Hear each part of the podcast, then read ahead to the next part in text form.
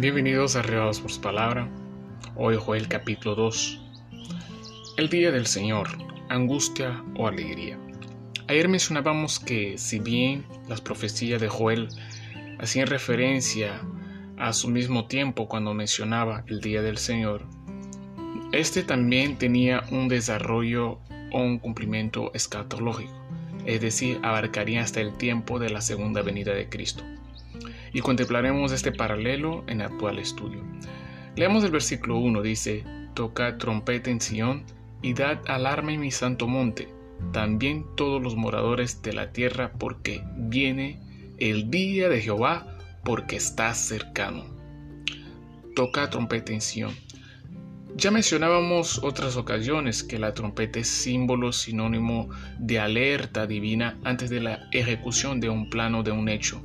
De igual modo, vemos este paralelo escatológico en la Biblia en Apocalipsis 14, Apocalipsis 7, sobre todo Apocalipsis 14 que menciona tres ángeles que tocan las últimas tres trompetas de advertencia a la humanidad. La enseñanza aquí se resume en Mateo 24, 14. Este Evangelio del Reino será predicado a todo el mundo y después vendrá el fin, o sea, después vendrá el gran día del Señor a todas las naciones. Antes que Cristo venga, ejecute este plan, esta obra de regreso a la tierra, todas las naciones serán alertadas. Aún el elemento que destaca el versículo 2, las tinieblas, es otro mencionado por Cristo en Mateo 24, eh, que destaca como señal de su regreso a la tierra. Con estos dos elementos, trompeta y oscuridad, se quiere dar a percibir que esta profecía de Joel no está separada a las del Nuevo Testamento que hacen referencia al día del Señor.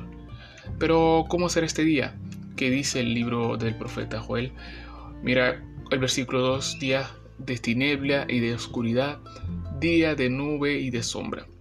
El versículo 3 menciona, delante de él consumirá fuego tras de él abrazará llama, como el huerto del Edén será la tierra delante de él, y detrás de él como desierto asolado, ni tampoco habrá quien de él escape. Versículo 6. Delante de él temerán los pueblos, se pondrán pálido todos los eh, semblantes. Y versículo 11 dice, porque grande es el día de Jehová, y muy terrible, ¿quién podrá soportarlo?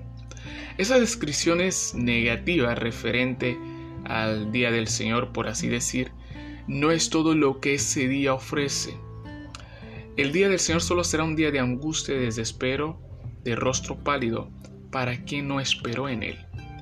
El versículo 11 mismo termina con una pregunta, ¿quién podrá soportarlo? Y Apocalipsis 14, Mateo 24 y a lo largo de toda la Biblia sí hay una respuesta a destacar Apocalipsis 14:12 que menciona que los que guardan los mandamientos de Jesús y tienen la fe de Él, esos podrán permanecer en pie, los que son sellados por Él, según lo menciona Apocalipsis 7. En otras palabras, hay un aspecto positivo del día del Señor. Y menciona el profeta Joel en su libro, en los versículos 12, dice, por eso pues, ahora dice Jehová, convertíos a mí con todo vuestro corazón, con ayuno y lloro y lamento.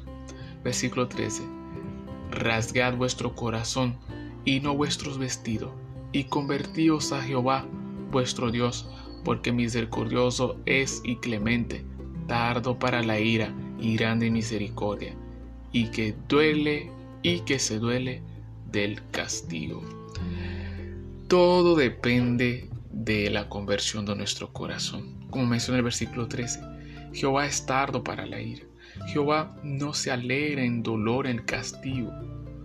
Jehová en su gran día traerá luz y no oscuridad a los que le esperan, a los que se conviertan. Trae alegría y no angustia a, los que, a aquellos que en él esperan. De esto depende, amado, de convertirnos y limpiar nuestro corazón del mal. ¿Y tú de qué lado este día estarás? El día del Señor podrá ser un día lleno de felicidad para ti o será un día de angustia. Bendiciones que Dios.